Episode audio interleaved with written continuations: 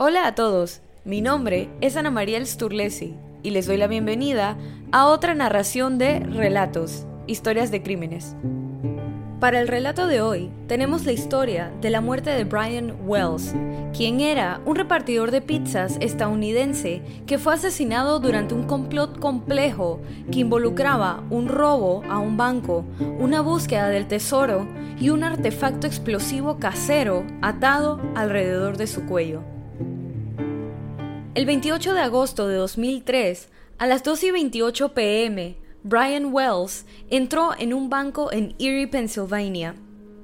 Tenía un bastón corto en la mano derecha y un bulto extraño debajo del cuello de su camiseta. Wells, de 46 años, le pasó una nota al cajero. Reúna a los empleados con códigos de acceso a la bóveda y trabaje rápido para llenar la bolsa con 250 mil dólares. Tienes solo 15 minutos. Luego se levantó la camisa para revelar un dispositivo pesado, parecido a una caja, que colgaba de su cuello. Según la nota, era una bomba. El cajero, que le dijo a Wells que no había forma de entrar en la bóveda en ese momento, llenó una bolsa con efectivo que sumaba 8.702 dólares y se la entregó. Wells salió del local chupando una pequeña paleta de caramelo que agarró del mostrador, se subió a su auto y se fue. No llegó muy lejos. Unos 15 minutos más tarde, la policía estatal vio a Wells parado afuera de su auto en un estacionamiento cercano, lo rodeó y lo arrojó al pavimento, esposándole las manos a la espalda. Wells les dijo a los policías que mientras estaba en una entrega había sido abordado por un grupo de hombres que le encadenaron la bomba alrededor del cuello a punta de pistola y lo obligaron a robar el banco. Los oficiales llamaron al escuadrón de bombas y tomaron posiciones detrás de sus autos, con las armas en la mano. Los equipos de cámara de televisión llegaron y comenzaron a filmar. Wells permaneció sentado en la acera durante 20 minutos con las piernas dobladas debajo de él. El día de Brian Wells no empezó con indicios que reflejaran lo que pasaría más adelante. A la una y media de la tarde entró un pedido de dos pequeñas pizzas de salchicha y pepperoni para ser entregados en una ubicación en las afueras de la ciudad. Wells era un empleado leal en 10 años, la única vez que había llamado que iba a llegar tarde al trabajo fue cuando murió su gato. A pesar de que estaba al final de su turno, accedió a entregar el pedido. Salió de la tienda con las dos pizzas en la mano alrededor de las 2 pm. El lugar de entrega accesible solo por un camino de tierra, era un sitio donde se encontraba una torre de transmisión de televisión en un área boscosa cerca de la concurrida calle Peach. Cuando los investigadores peinaron los alrededores, descubrieron huellas de zapatos consistentes con el calzado de Wells y las huellas de los neumáticos que coincidían con las de su auto pero el sitio no ofreció pistas sobre quién pudo haberle atraído allí o qué sucedió una vez que llegó. De vuelta en la escena del arresto, mientras los policías y Wells esperaban la llegada del escuadrón antibombas, este preguntó si alguien se había puesto en contacto con su jefe, al parecer preocupado de que su empleador pudiera llegar a pensar que había hecho mal un trabajo. De repente, el dispositivo comenzó a emitir un pitido acelerado. Wells se inquietó. Parecía que estaba tratando de deslizarse hacia atrás para escapar de alguna manera de la bomba atada a su cuello. Después de pitidos continuos, se escuchó un estallido.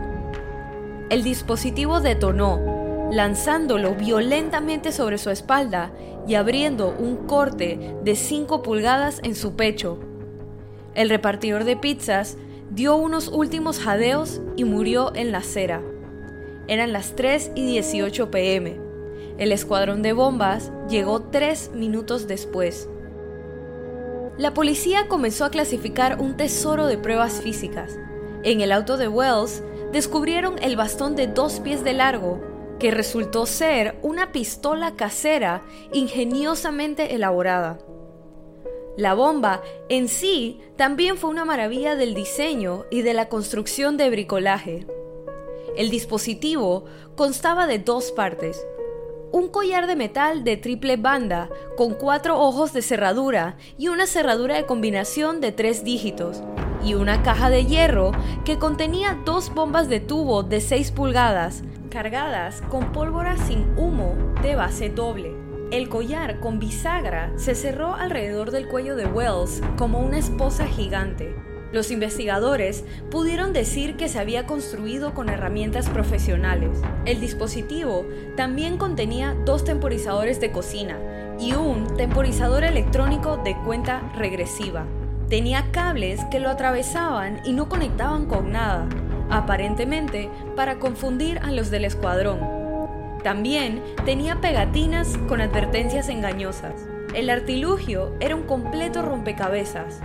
Sin embargo, las pruebas más desconcertantes e intrigantes fueron las notas escritas a mano que los investigadores encontraron dentro del automóvil de Wells.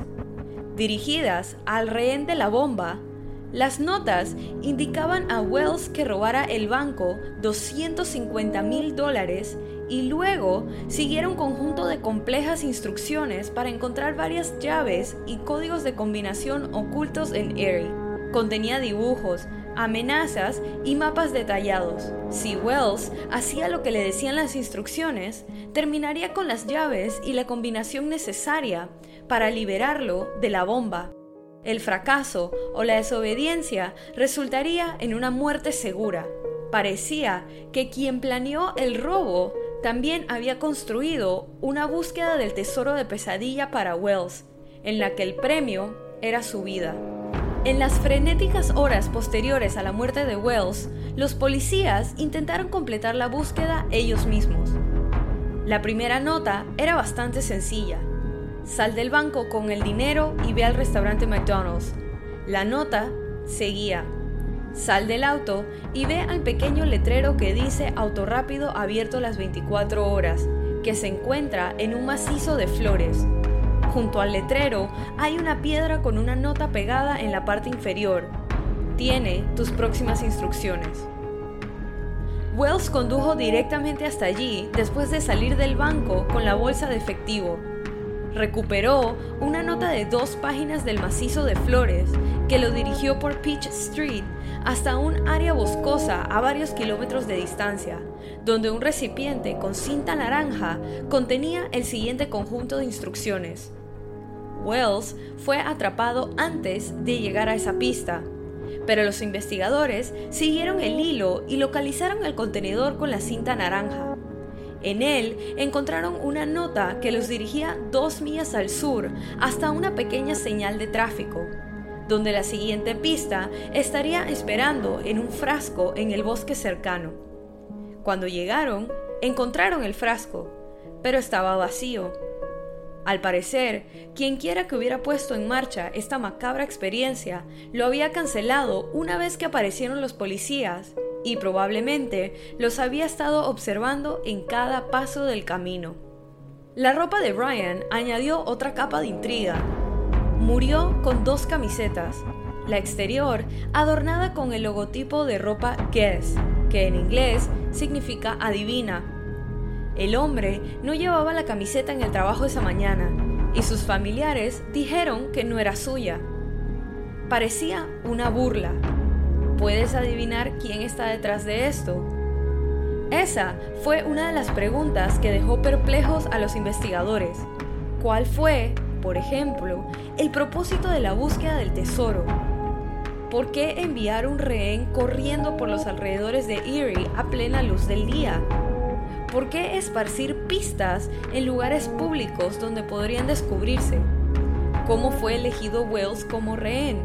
Al día siguiente de la explosión, reporteros y fotógrafos de diferentes medios de comunicación se dirigieron a la torre de transmisión de TV, donde se suponía que debía hacerse la entrega de las pizzas. El camino de tierra que conduce allí fue acordonado por las autoridades, pero los periodistas vieron un hombre alto y corpulento con un overol de mezclilla paseando frente a una casa que se encontraba justo al lado. Su patio trasero se extendía casi hasta la torre de transmisión. El hombre se identificó como Bill Rothstein. Este hombre de 59 años era un residente de la zona de toda la vida, que vivía solo. Rothstein parecía ajeno a la investigación que se desarrollaba más allá de su patio trasero. Los periodistas, ansiosos por ver la escena, le preguntaron a Rothstein si podía guiarlos por su jardín. Él aceptó. Se dirigieron hacia la espesa maleza, pero no podían ver mucho. Después de pasar unos 15 minutos en casa de Rothstein, se fueron. Bill Rothstein pudo haber parecido ser solo un hombre que tenía una casa al lado de una torre de televisión, pero resultó estar ocultando un oscuro secreto el 20 de septiembre, menos de un mes después de que la bomba matara a Wells, Rothstein llamó al 911. Durante la llamada, alertó a las autoridades de un cadáver en un congelador. Cuando se le preguntó por la dirección, dio la suya como el lugar donde estaba el cuerpo oculto. A las pocas horas de hacer la llamada, Rothstein estaba detenido. Le dijo la policía que había estado sufriendo durante semanas había considerado suicidarse, les dijo, y llegó a escribir una nota de suicidio, que los investigadores encontraron dentro de un escritorio en su casa. Escrita con un rotulador negro, Rothstein expresó sus disculpas, identificó el cuerpo en su congelador como el de Jim Roden y señaló que no lo mató ni participó en su muerte. Pero la nota comenzaba con un curioso descargo de responsabilidad esto no tiene nada que ver con el caso Wells. Durante los días siguientes, Rothstein le explicó a la policía cómo llegó un hombre muerto a su congelador. A mediados de agosto, había recibido una llamada telefónica de una exnovia, Marjorie Deal Armstrong, con quien había salido en la década de 1960 y principios de la de 1970. Deal Armstrong le dijo que le había disparado a su novio James Roden en la espalda en una disputa por dinero. Ahora necesitaba ayuda para sacar el cuerpo y limpiar la escena dentro de su casa en Erie, a unas 10 millas de la casa de Rothstein. Rothstein hizo lo que le pidió. Mantuvo el cadáver en un arcón congelador en su garaje durante cinco semanas, fundió el arma homicida y esparció las piezas por todo el condado de Erie, pero dijo que no podía seguir adelante con el plan de triturar el cuerpo y llamó al 911 porque temía lo que Deal Armstrong pudiera hacerle. El 21 de septiembre, el día después de que Rothstein llamara al 911, Deal Armstrong fue arrestada por el asesinato de Roden. 16 meses después, en enero de 2005 se declaró culpable y que padecía una enfermedad mental y fue condenada a entre 7 y 20 años de prisión estatal. Para ese momento, Rothstein había muerto de linfoma en julio de 2004. El equipo de agentes federales que investigaba el misterio del collar bomba no había prestado mucha atención al asesinato de Roden era un asunto local y parecía no tener nada que ver con su caso. Pero, en abril de 2005, recibieron una llamada telefónica de un oficial de policía estatal que acababa de reunirse con Deal Armstrong acerca de un homicidio no relacionado. La nota de suicidio de Rothstein, al parecer, era una mentira. Deal Armstrong había dicho que el asesinato de Roden tenía mucho que ver con el complot del collar bomba. Incluso antes de ser arrestada por matar a Roden, Dior Armstrong era una de las figuras más notorias de Erie, bien conocida por su cadena de amantes muertos. Ella llamó la atención del público por primera vez en 1984, cuando a los 35 años fue acusada de asesinar a su novio Robert Thomas. Bill Armstrong afirmó que ella le disparó seis veces en defensa propia y un jurado finalmente la absolvió. Cuatro años más tarde, su esposo, Richard Armstrong, murió de una hemorragia cerebral. La muerte fue declarada accidental, pero las preguntas persistieron. Armstrong tuvo una lesión en la cabeza cuando llegó al hospital, pero el caso nunca fue remitido a la policía forense. Cuando Deal Armstrong se reunió con investigadores federales para una serie de entrevistas, insistió que no estaba involucrada de ninguna manera en el complot. Admitió que lo sabía, que había proporcionado los temporizadores de cocina que se usaron en la bomba y que estaba a una milla del banco en el momento del robo. También dijo que Brian Wells no era solo una víctima, sino que era parte del grupo que ideó el plan y que también lo era Rothstein. De hecho, afirmó que este último había planeado todo el asunto. Pero incluso cuando Deal Armstrong señaló a Rothstein, ella se estaba implicando. De hecho, incluso antes de escuchar su testimonio autoincriminatorio, los investigadores habían comenzado a sospechar que Deal Armstrong estaba detrás del complot del collar bomba. Durante las semanas anteriores, se habían reunido con cuatro informantes separados que revelaron que Deal Armstrong había hablado sobre el crimen en detalles íntimos. Uno tomó notas de las conversaciones que incluían las afirmaciones de Jill Armstrong de que ella mató a Roden porque iba a contar sobre el robo y que ella había ayudado a medir el cuello de Wells para la bomba. Ken Barnes, un antiguo amigo de Jill Armstrong, confirmó la creencia de los federales de que ella era el cerebro detrás del complot del collar bomba. Afirmó que necesitaba el dinero en efectivo para poder pagarle para que matara a su padre ya que ella creía que se estaba gastando su fortuna, dinero que esperaba heredar en algún momento. Barnes insistió en que se le mantuvo en la oscuridad sobre varios aspectos de la trama, pero incluso con los agujeros, su relato corroboró gran parte de lo que los agentes ya habían escuchado. En julio de 2007, un mes antes del cuarto aniversario de la muerte de Wells por el collar bomba, la oficina del fiscal de Estados Unidos en Erie convocó una conferencia de prensa sobre un acontecimiento importante en el caso. De pie ante un banco de cámaras de televisión, la fiscal estadounidense Mary Beth Buchanan anunció que la investigación había terminado. Deal Armstrong y Barnes fueron acusados de llevar a cabo el sensacional crimen, un complot que Deal Armstrong había puesto en marcha. La acusación también señalaba a otros conspiradores involucrados. Rothstein fue uno y Wells, la supuesta víctima, era otra. Al reunir información extraída de más de mil entrevistas durante casi cuatro años, estaban convencidos que Wells estaba involucrado en el plan desde el principio. Había accedido a robar el banco usando lo que pensó que era una bomba falsa. La búsqueda del tesoro le dijeron, era simplemente una artimaña para engañar a la policía. Si lo atrapaban, podría señalar las instrucciones amenazantes como evidencia de que simplemente estaba siguiendo órdenes. La policía creía que con el tiempo Wells pasó de ser un planificador a un participante y voluntario. En algún momento, en lugar de simplemente hacer el papel de rehén, Wells fue traicionado y en realidad se convirtió en uno. La bomba falsa resultó ser real y la búsqueda del tesoro pasó de ser una mala dirección inteligente a una carrera contra el reloj en la vida real. Sentada en la sección de la prensa, la familia de Wells parecía aturdida, con una de sus hermanas acusando en voz alta a Buchanan de ser una mentirosa. El juicio de Deal Armstrong prometía aclarar los misterios que habían rodeado el caso de la bomba del collar. El 29 de julio de 2008, un juez determinó inicialmente que Deal Armstrong era mentalmente incompetente para ser juzgada debido a una serie de trastornos mentales, lo que indica que esta decisión se revisaría después de haber recibido un periodo de tratamiento en un hospital psiquiátrico.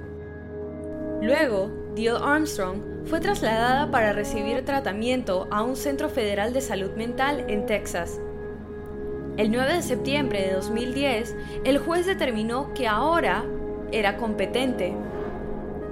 El quinto día del juicio, Ken Barnes subió al estrado y describió con total naturalidad la conspiración ante un jurado absorto. Barnes dijo que la acusada ideó el plan y reclutó a algunos cómplices para que la ayudaran a llevarlo a cabo. Rothstein fue uno de ellos. Wells fue otro, atraído con la promesa de un buen pago. Ciertamente necesitaba el dinero. Resultó que el silencioso Picero tenía una relación con una prostituta. Con la ayuda de su amigo Barnes, compró crack que luego le dio a la prostituta a cambio de sexo.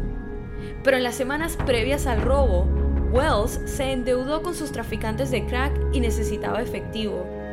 Fue solo en la tarde del crimen, cuando entregó las pizzas a la torre de transmisión de TV, que Wells se dio cuenta que lo habían traicionado y que la bomba era real.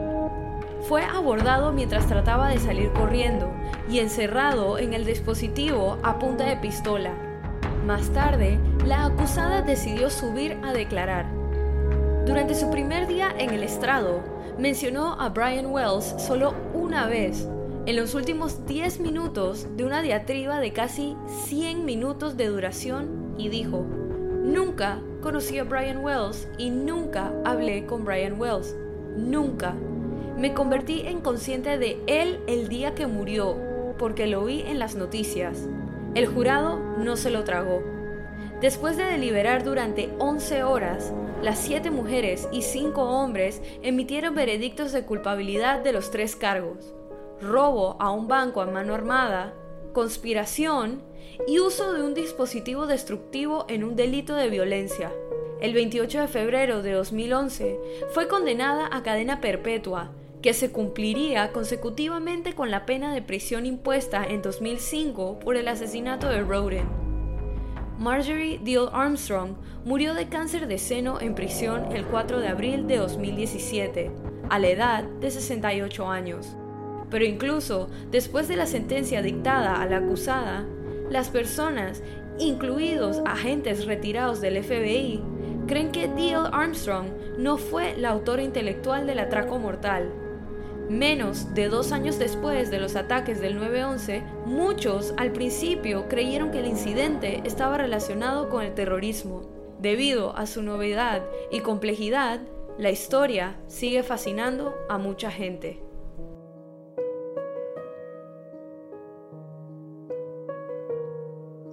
Y así culmina este episodio de Relatos, Historias de Crímenes.